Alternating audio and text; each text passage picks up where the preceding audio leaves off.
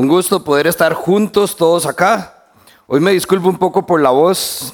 En esta semana me puse a celebrar el Día del Niño y me acordé que ya no soy tan niño y me está cobrando la factura. Pero que eso no sea un impedimento entonces para que hoy igual podamos estar juntos compartiendo la palabra.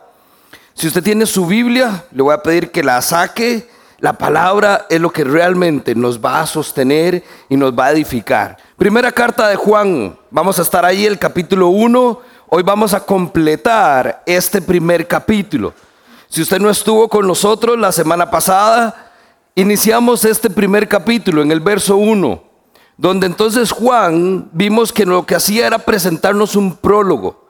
Esta carta no es una carta técnicamente, no tiene salutación, no se presenta, de una vez Juan comienza con una introducción acerca del verbo que es vida, dice él. Aquel que existe desde el principio, aquel que era Dios en el principio. Y dice Juan, de aquel que está ahí hablando esto, dice Juan, yo lo vi, yo lo escuché, yo lo palpé con mis manos y lo contemplé. Y por eso damos testimonio de Él. Juan dice, yo lo conocí, Él estuvo entre nosotros. Y recuerde que esto es importante porque Juan está escribiendo esto, entre muchas otras razones, porque hay un grupo de personas que estaban diciendo que Jesús no era Dios, que Jesús no había venido, que Dios no se había encarnado, que Cristo no había venido al mundo, que no era el Mesías. Y por eso Juan dice, sí, este es el que yo les doy testimonio, el que era desde el principio y vino y estuvo entre nosotros. Y tuvo una experiencia multisensorial con él. Y por eso doy testimonio de estas cosas, dice Juan. Finalizado este prólogo, entonces ahora Juan lo que va a hacer es que va a presentar uno de los dos conceptos principales que se desarrollan a lo largo de la primera carta. Estos dos conceptos son luz y amor luz y amor. Y recuerde que le mencionábamos cuando hacíamos el preámbulo de la serie. Esto es como una espiral. Juan va a repetir esto una y otra vez, múltiples veces.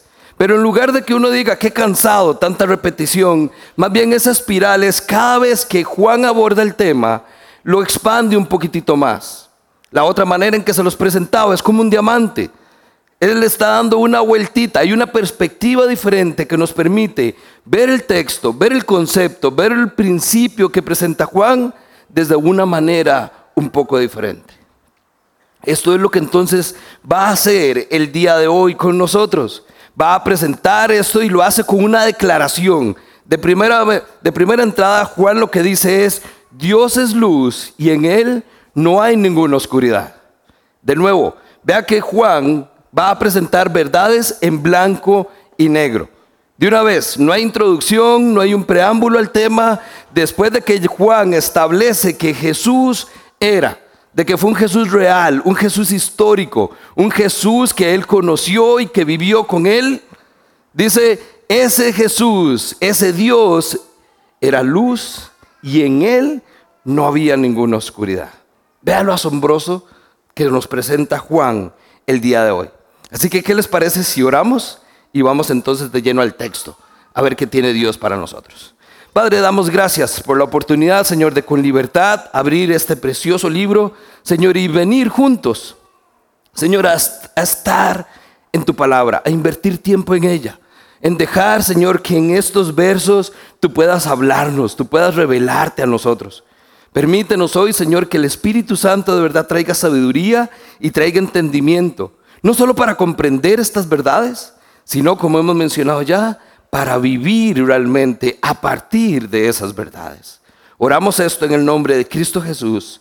Y la iglesia dice, amén. Quedamos entonces la semana pasada en el verso 4. Retomamos hoy entonces verso 5. Primera de Juan, capítulo 1, verso 5. Dice Juan, este es el mensaje que hemos oído de él y que les anunciamos. Dios es luz y en Él no hay ninguna oscuridad. Juan entonces lo primero que va a hacer acá es que va a presentar un mensaje apostólico. Si usted está tomando nota, esto es lo primero que vamos a ver el día de hoy. Hay un mensaje del apóstol Juan en donde él de una vez dice, este es el mensaje. Dios es luz y en él no hay oscuridad. Lo cual, que es lo que nosotros hicimos en el preámbulo, presenta el primer contraste, el primer blanco y negro que hay en la Biblia. Luz y oscuridad. Si Dios es luz, por ende, la ausencia de Dios es oscuridad, o lo que nosotros llamamos también tinieblas. Eso es lo que presenta. Vea lo interesante acá. ¿Qué pasa en la luz y qué pasa en la oscuridad? Usted ha estado de noche en casa y se va la luz. ¿Qué es lo que usted hace? Primero como que se agarra de algo para no caerse, ¿verdad? Como por seguridad. Porque de primera entrada lo que nos genera es algo, algo pasó. Poco a poco comienza ya como que retomamos, podemos ver y nos vamos acostumbrando a ella. Pero lo primero que genera la oscuridad es temor. ¿Cierto? Ese temor que también entonces es natural y es comprensible, pero no está bien. Porque el temor debería inquietarnos y decir, alerta, algo puede pasar. Contrario a la luz, que la luz, ¿qué es lo que trae? Tranquilidad, trae paz. Cuando ya la luz vuelve, ¿usted qué es lo que siente? Paz. Qué dicha, ya pasó.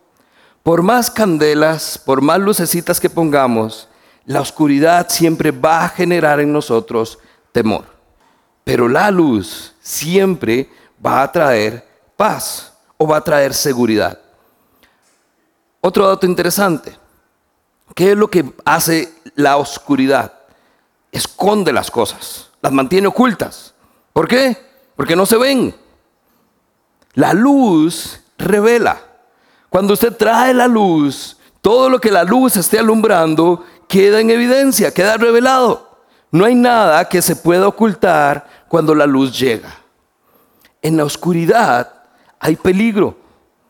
Y no estoy hablando solamente del peligro de cuando usted se levanta y se golpea el dedito chiquitito en la pata de la cama.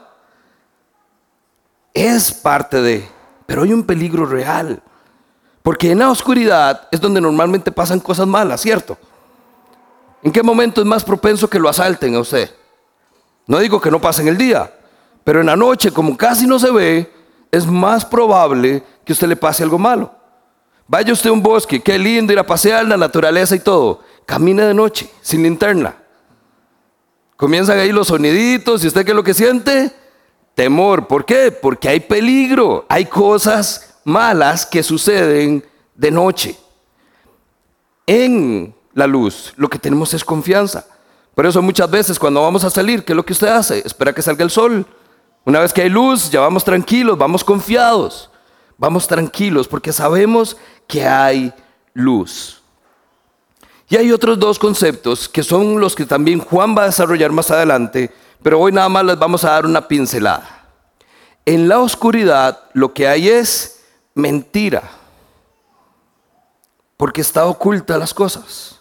Hay verdades a medias, pero también hay mentiras, cosas que no se han dicho, cosas que no se han mostrado, cosas que nosotros deliberadamente hemos escondido.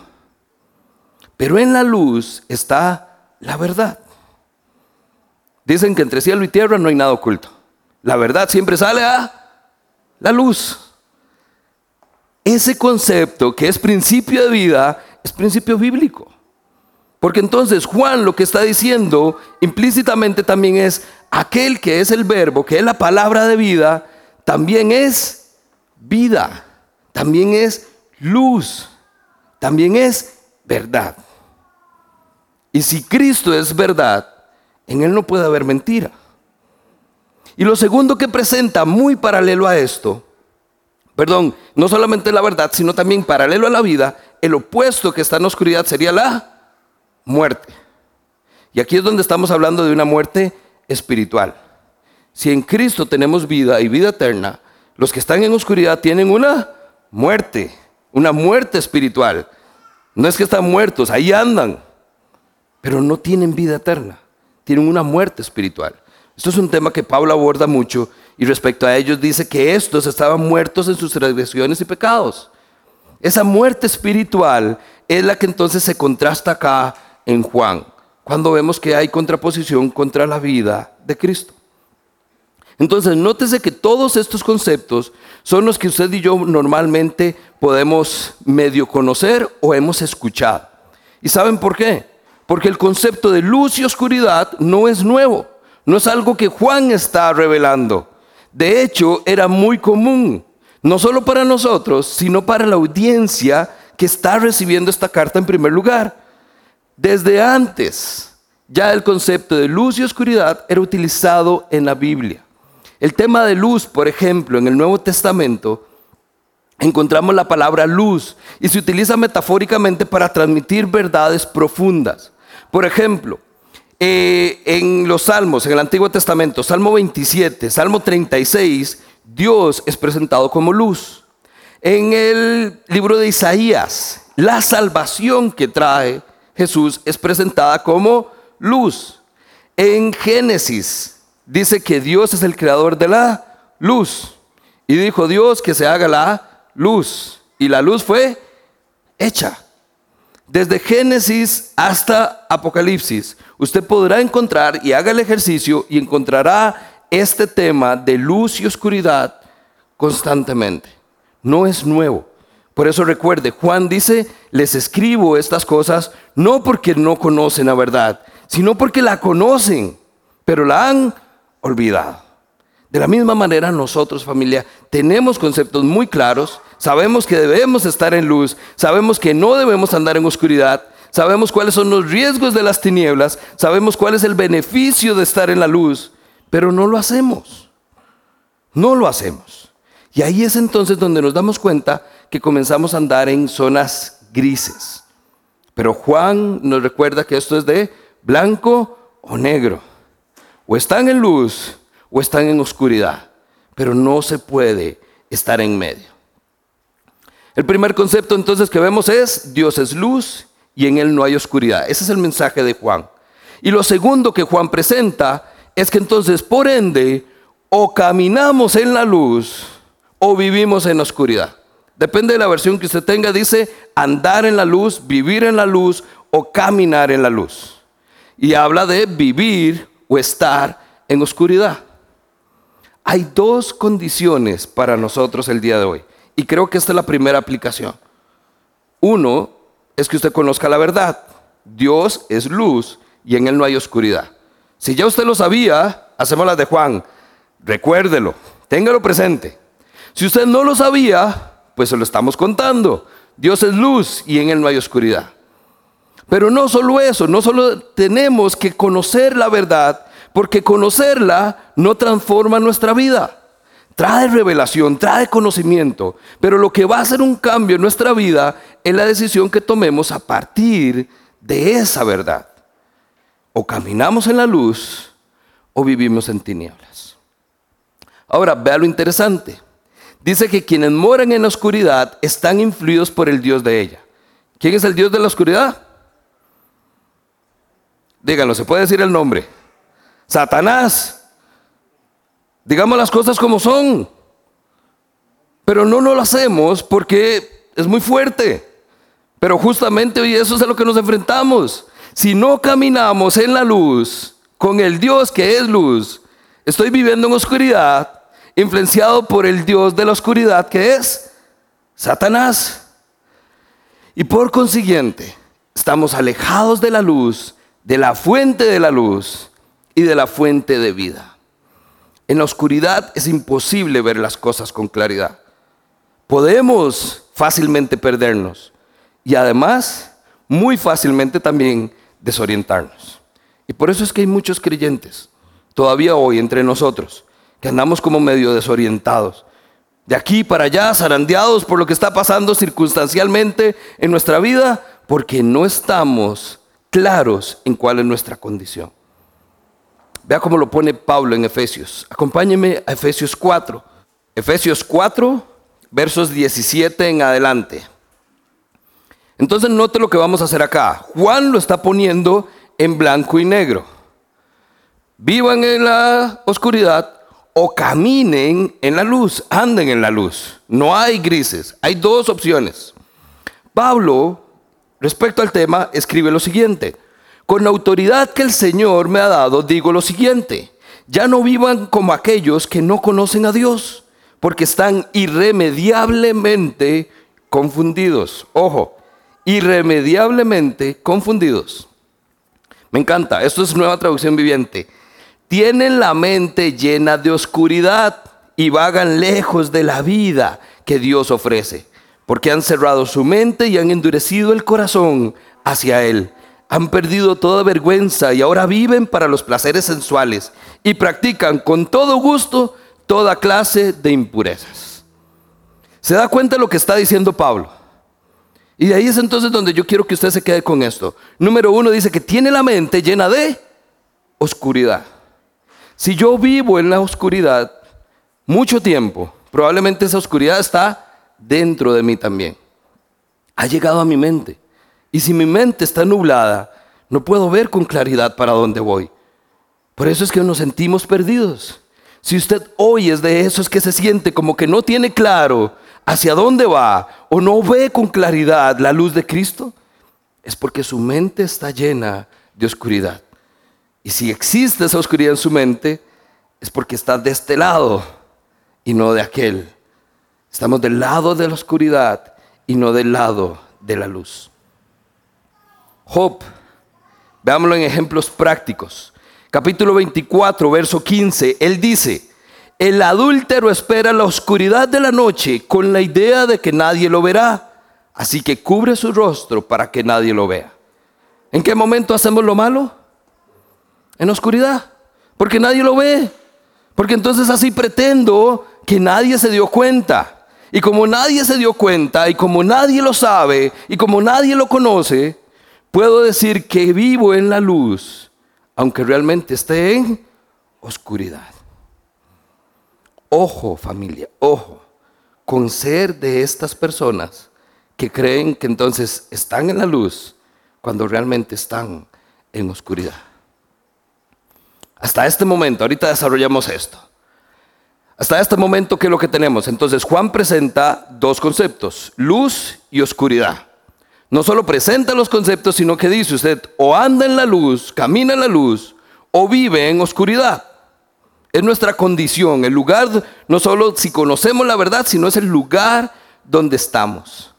Y vamos a ver ahora entonces el resultado de caminar en la luz, o por ende las implicaciones, porque no están explícitas, pero al buen entendedor pocas palabras, las implicaciones de estar viviendo en oscuridad. Así que lo segundo que vamos a ver entonces es que no solo está el mensaje profético, perdón, el mensaje apostólico de Juan, sino que ahora viene con esto. El pecado rompe nuestra comunión con Dios. Lo que Juan comienza a desarrollar es a partir del verso 3. Les anunciamos lo que hemos visto y oído para que también ustedes tengan, ¿me ayudan ahí? Comunión. El propósito por el cual Juan escribe es que tengamos comunión con Dios. Y ahora lo que va a decir Juan es, si usted no camina en la luz, usted no tiene comunión con Dios. Porque si no camina en la luz, quiere decir que vive en la oscuridad, y como Dios es luz y en Él no hay oscuridad, no estamos en la luz, estamos en oscuridad. Y si nosotros estamos de este lado y Dios está de este lado, no hay comunión. Vea, presten mucha atención, porque esto es lo que viene en nosotros y tenemos que prestar mucha, mucha atención. Verso 6. Si afirmamos que tenemos comunión con Él, ¿con quién? Con Dios, con Jesús. Pero vivimos en oscuridad, mentimos y no ponemos en práctica la verdad. Pero si vivimos en la luz, así como Él está en la luz, tenemos comunión unos con otros y la sangre de su Hijo Jesucristo nos limpia de todo pecado. ¿Por qué les digo que esto es donde tenemos que prestar atención? Porque Juan presenta el primer de varios condicionales que hay. Si decimos que, si afirmamos que, si pensamos que, depende de la traducción, varía, pero siempre comienza con si tal cosa. Si nosotros decimos que estamos en la luz y que tenemos comunión con Dios. Pero, y vea que hay un gran pero ahí, vivimos en oscuridad, somos mentirosos y no tenemos la verdad. ¿Qué está diciendo acá? Con base en esto, entonces vemos que es posible tener una relación con Cristo, es posible tener esa comunión. Y aquí lejos de lo malo, quiero que enfoquemos nuestra esperanza en que sí se puede, sí se puede tener esa comunión con Cristo. Y si usted hoy es de los que siente que ha estado lejos, que esa comunión está rota o no se está dando, yo lo que quiero que usted sepa es, hay esperanza, sí se puede. Verso 7 dice, pero si vivimos en la luz, así como Él está en la luz, tenemos comunión con Él. Sí se puede.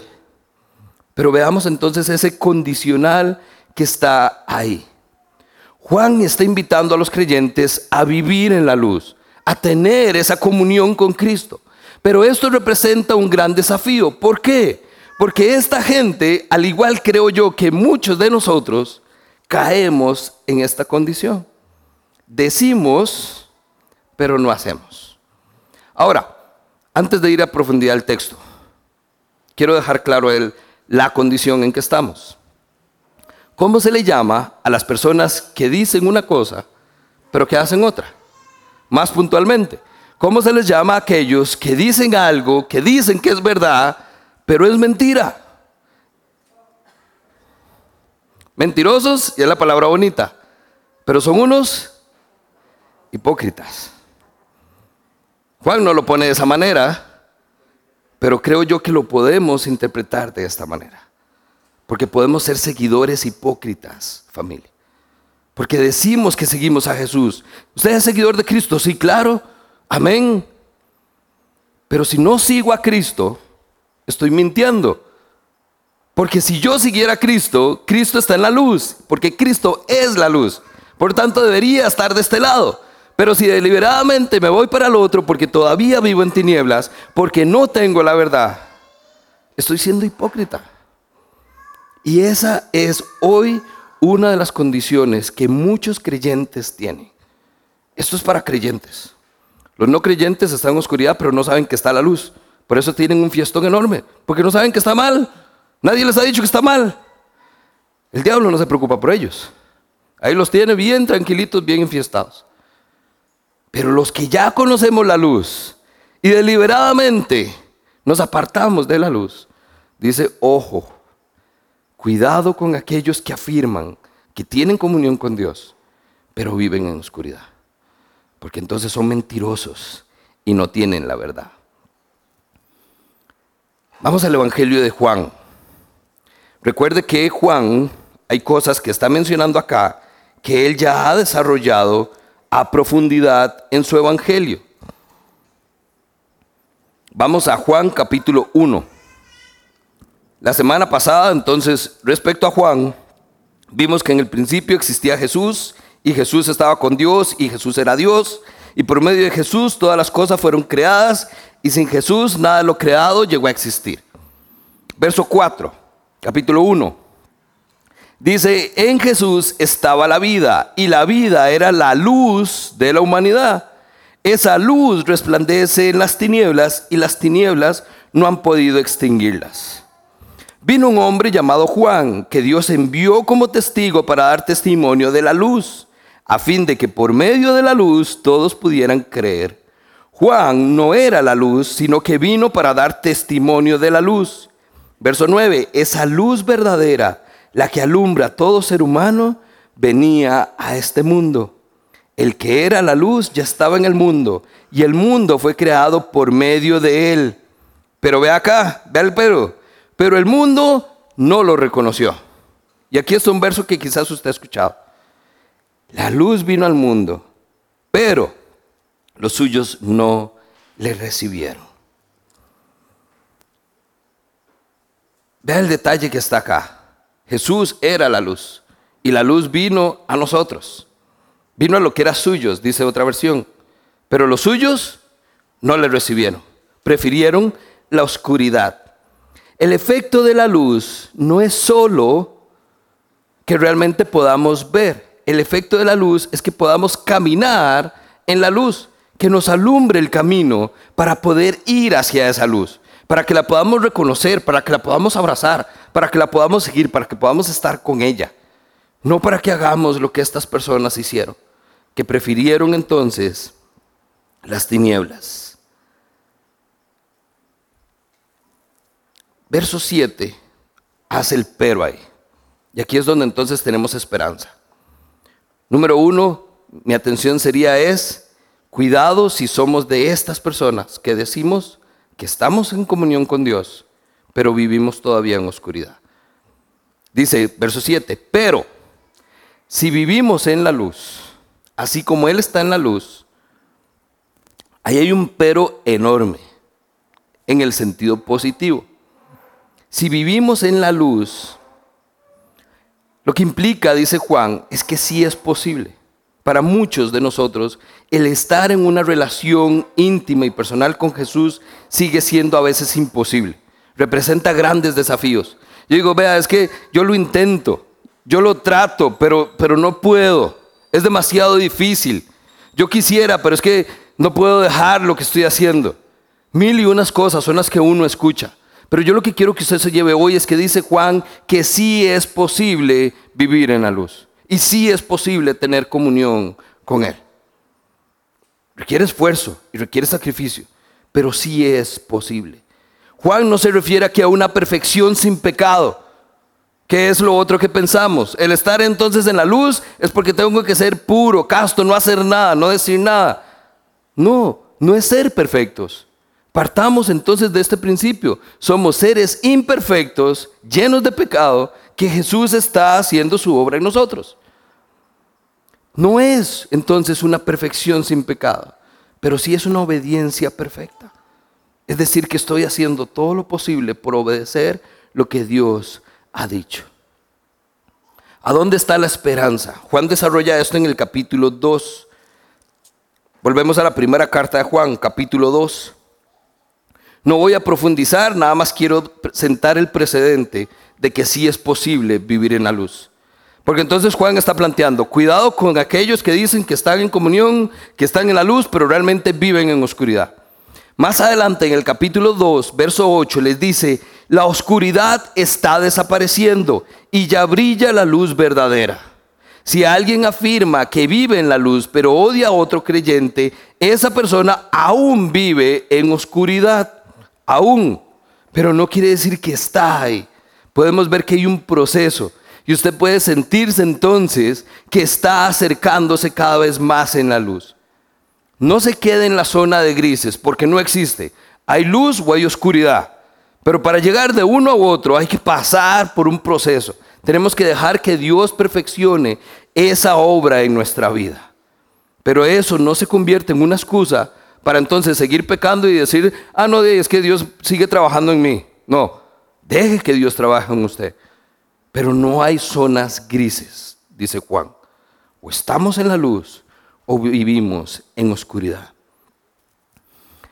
En el pasado, en las costas inglesas, habían grupos que encendían unas hogueras en las zonas rocosas. Esto era para que la gente que estaba navegando y traía parte del comercio que venía a hacer con ellos, no tuvieran entonces naufragios. Ponían entonces unas hogueras que eran luz, literalmente para que se orientaran y pudieran llegar sanos y salvos. Ahora, hubo un grupo de personas que se aprovecharon de esa situación y entonces comenzaron a encender hogueras falsas en las zonas rocosas para que deliberadamente los botes naufragaran, pudieran entonces apropiarse de los botines y quedarse con todo lo que traía. Esto nos pasa a nosotros también.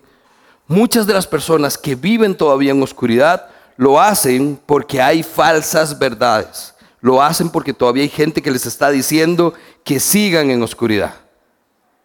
En mi caso, yo estuve un año completo tratando, queriendo estar en la luz, pero no podía. Había una lucha, literalmente. ¿Por qué? Porque habían personas que me decían, no vale la pena. Eso es mentira. Eso de que cuando usted llegue a Cristo todo va a estar bien, mentira, eso no funciona así. Mejor quédese aquí, vea que aquí usted sí lo vale, aquí usted lo merece, aquí usted va a tener lo que siempre quiere. Hay personas que viven en la luz porque son luces falsas que nos hacen sentir que aquí estamos bien todavía. Pero esa no es la luz verdadera. Dejarse extraviar por estas luces falsas de Satanás acarrea un naufragio espiritual.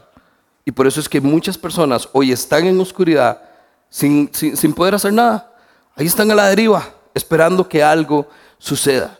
Lo cual nos da una tarea a nosotros como iglesia.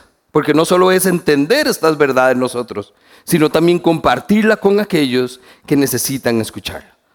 Usted por lo menos podrá ser consciente de que tiene que dejar la oscuridad y acercarse a la luz. Pero hay otros que ni siquiera saben que la luz existe y están muriendo sin esperanza. Y podemos traer hoy esa luz a ellos. El primer error que vemos acá, y quiero nada más resumirlo de esta manera, hoy vamos a tener una verdad, dos errores y tres exhortaciones. La verdad ya la vimos, Dios es luz y en Él no hay oscuridad.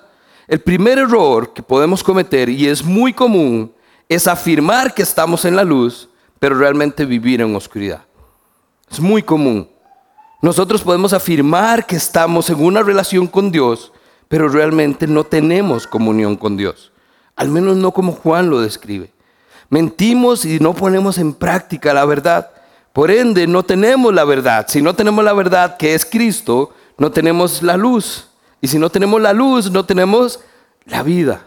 Y si no tenemos la vida, lo que estamos es muertos espiritualmente. Isaías 5:20, la advertencia, ¿qué aflicción les espera a aquellos que dicen que lo malo es bueno y lo bueno es malo? Que la oscuridad es luz y la luz es oscuridad, que lo amargo es dulce y lo dulce es amargo.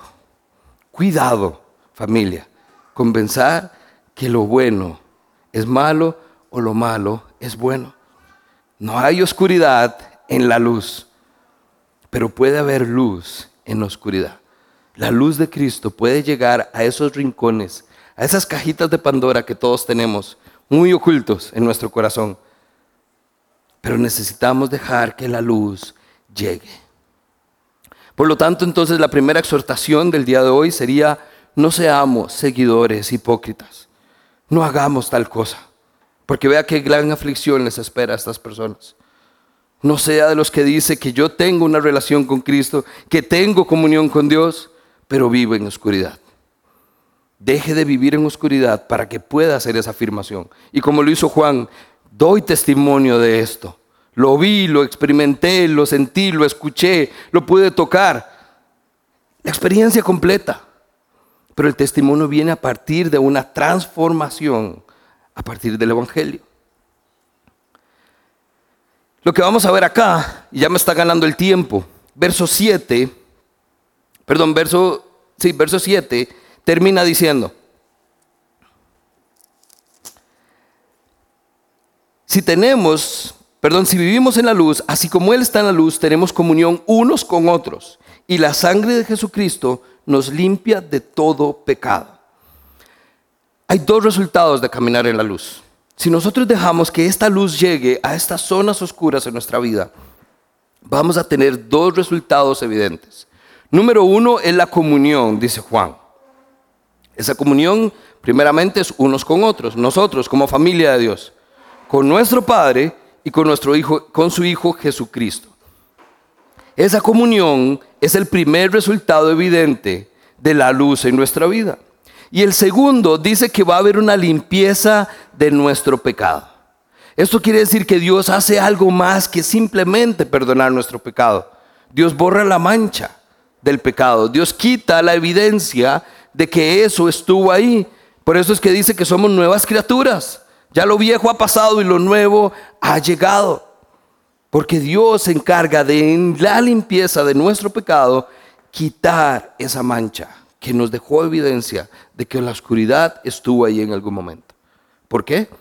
Porque Dios es luz y en Él no hay oscuridad. Y cuando la luz llega a nuestra vida, la oscuridad tiene que irse. Este tema de la sangre de Cristo, solo la sangre de Cristo limpia nuestros pecados. Si yo camino en la luz, ¿quiere decir que ya mis pecados fueron perdonados? No. La sangre de Cristo es el único medio por los cuales mi pecado es perdonado. Pero el caminar en la luz va a hacer que entonces esta comunión con Dios haga quedar en evidencia si mi pecado realmente ha sido perdonado o si hay pecado en primer lugar en mi vida. Eso es lo que nosotros tenemos que ver. El estar en comunión con Dios, el estar en la luz, la luz va a evidenciar mi pecado. Entonces, aún estando en oscuridad, veo que hay un área de mi vida que no está bien y tengo que entregársela a Cristo. Esto quiere decir que entonces es un proceso. Ahí tienen que ver con la gramática. El que esté en presente eh, o, o como le quieren llamar es, estamos nosotros siendo limpiados de nuestro pecado, no una vez, constantemente. Todo ese pecado, toda esa oscuridad está siendo lavada por la sangre de Cristo. Y por ende nuestros pecados quedan perdonados. Jesús ya pagó la pena por todos esos pecados, pasados, presentes y futuros. No es un sentido literal, no es la gota de sangre, pero es el entender que esta sangre de Cristo, en el contexto en que ellos lo escuchaban, recuerde, era sacrificial. Ellos antes mataban animalitos para poder tener otra vez comunión con Dios para que sus pecados fueran perdonados. Por eso es que Dios toma a su Hijo y dice, vea, yo voy a hacer un sacrificio una vez más, pero va a ser el último. Y ya no va a ser necesario que ustedes cumplan con esto. ¿Por qué? Porque el sacrificio perfecto de Cristo en la cruz paga las cuentas para siempre. La sangre del Cordero, la sangre de Cristo, es la que nos limpia de todo pecado. A partir de ahí entonces llegamos al verso 8 y con esto terminamos en la porción de hoy. Dice, si afirmamos que no tenemos pecado, nos engañamos nosotros mismos y no tenemos la verdad. Pero si confesamos nuestros pecados, Dios que es fiel y justo, nos perdonará y nos limpiará de toda maldad. Si afirmamos que no hemos pecado, lo hacemos pasar por mentiroso y su palabra no habita en nosotros.